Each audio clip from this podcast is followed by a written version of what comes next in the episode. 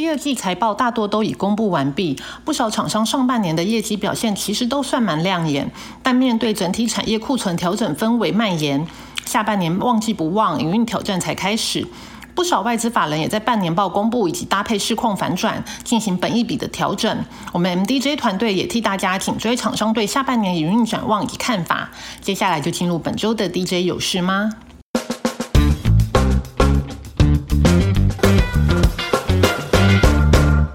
大盘维持反弹格局，站稳季线以上，所以首先就为大家更新一下领涨族群的后市展望。根据 XQ 全球赢家的选股，我们本周挑出船产代表的钢铁族群以及设计 IP 族群。在钢铁族群的部分，包括中钢、中宏、威智、盛余、星光钢等等。近期国际上包括中国、越南、欧洲、美国的钢价陆续有止跌回升的迹象，市场信心略有回温，看跌气氛转弱，但需求面就是库存偏高，买气还是没有太大的。起色，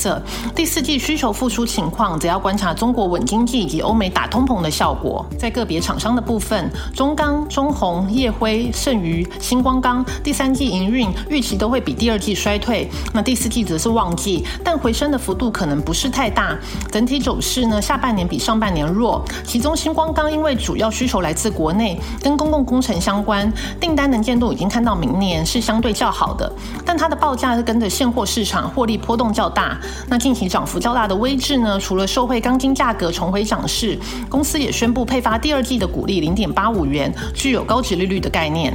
在设计 IP 族群的部分呢，近期包括力旺、世星 KY、金星科以及 M 三一的涨幅都相当的亮眼。那这个族群呢，由于社会开发案持续进行、认列量产，而且终端的应用分散，因此较不受到半导体库存调整的影响。再加上设计以及量产案是属于慢慢累积垫高营运动能的产业，也在这种大环境不确定性因素较高的时候呢，相对稳定，也受到市场的青睐。再加上个别厂商的下半年展望，确实是。成长力道都还是非常的明确，包括已经开过法说的利旺 M 三一，对于下半年都还是看成长的趋势，表现也相对的突出。回到美股的部分，据群益期货高子旭分析师表示，在七月许多公司财报公告之后呢，纵使许多企业对于下半年营运展望偏向负面，但市场呈现了利空不跌、无所畏惧的反应。主要是散户见到整体指数相对于年初高点修正两到三成的状况之下，重拾了拉回就是买点的投资理念。大举买入 ETF，而且美国许多的 ETF 内容对应的标的多是苹果以及特斯拉，进而推动了苹果股价的上涨，还有三大指数的反弹。但近期散户买入 ETF 仅为空头走势下的反弹。高子旭认为，后续的企业获利下滑跟全球持续性的升息，以及联联总会将在九月份加速缩表之后呢，第四季度将会恐怕还会面临修正的风险。至于台股下周的活动部分，经过了半年报公布期的法说会旺季之后呢，本周开始，一些法说会的活动也开始渐渐的进入淡季。不过我自己是感觉哦，随着政府对于疫情的管制渐渐松绑，还有大家可能就有共识跟疫情共存之下呢，实体的记者会活动也有渐渐复苏的趋势。那下周台北国际自动化展将在八月二十四号开展，相关的厂商包括上银、值得、气力、全球传动等等都会参展。那这些厂商第二季受到中国风控的影响，估第三季有机会比第二季持平或略好。不过短期来看呢，这个族群上升。趋势已经走了一段时间，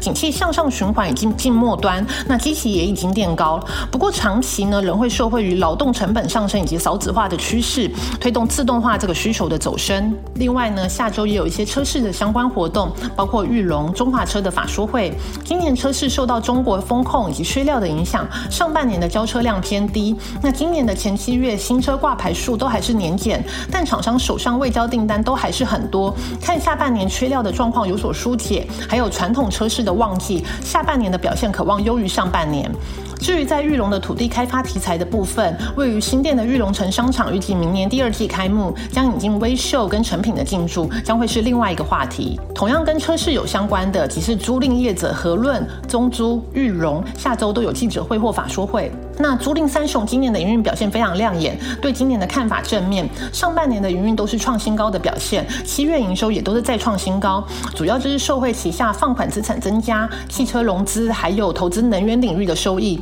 那下礼拜中租也会宣布往销金市场切入，跟电商平台合作推出无卡分期的业务。和润也有预计会推出无卡分期的这个服务。而在半导体相关领域，下周八月二十四日新竹创新科技论坛登场，会邀请产业界以及学界代表参加，包括环球金董事长徐秀兰，还有立基电的黄崇仁都会出席。目前整体半导体产业下半年展望仍是相当保守，那库存去化恐怕要到明年上半年。媒体可能会对于晶圆代工领域，包括稼动率啊、供需、价格会持续追踪，预料会有更进一步的讯息更新。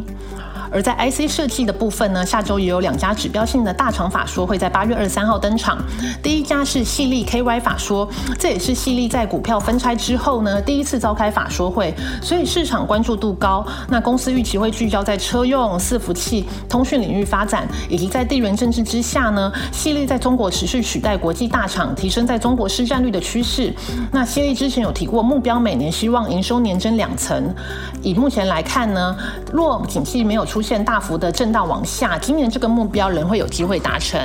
另一家代表性的 IC 设计厂商则是信华，信华是伺服器的 BMC 大厂，对于伺服器市场的看法具有指标意义。受到 Intel 新平台递延到明年上半年，再加上部分客户担忧通膨等因素，出现暂时递延拉货的现象。那法人预期呢？信华第三季营收估与第二季大致持平，维持高档。那第四季则渴望再出现一波拉货回补的力道，再拼历史新高。而在半导体相关的部分呢？下周八月二十五日还有无尘室设备厂。像盛辉还有子公司鹏毅的联合法说，那盛辉目前的能见度仍是非常不错，在手订单年增五成的水准，等于订单已经排到明年。不过较困扰的是料件有缺，导致工程进度会比较难掌握。那除了半导体产业，其他包括物流、住宅、资料中心、面板也都受惠台商回流的建厂潮，所以整体半导体产业虽然传出资本支出递延，但盛辉的展望并未改变。刚刚开头有说过，半年报几乎都已经出炉，建议大家可以审视一下关心的股票财报是不是符合预期，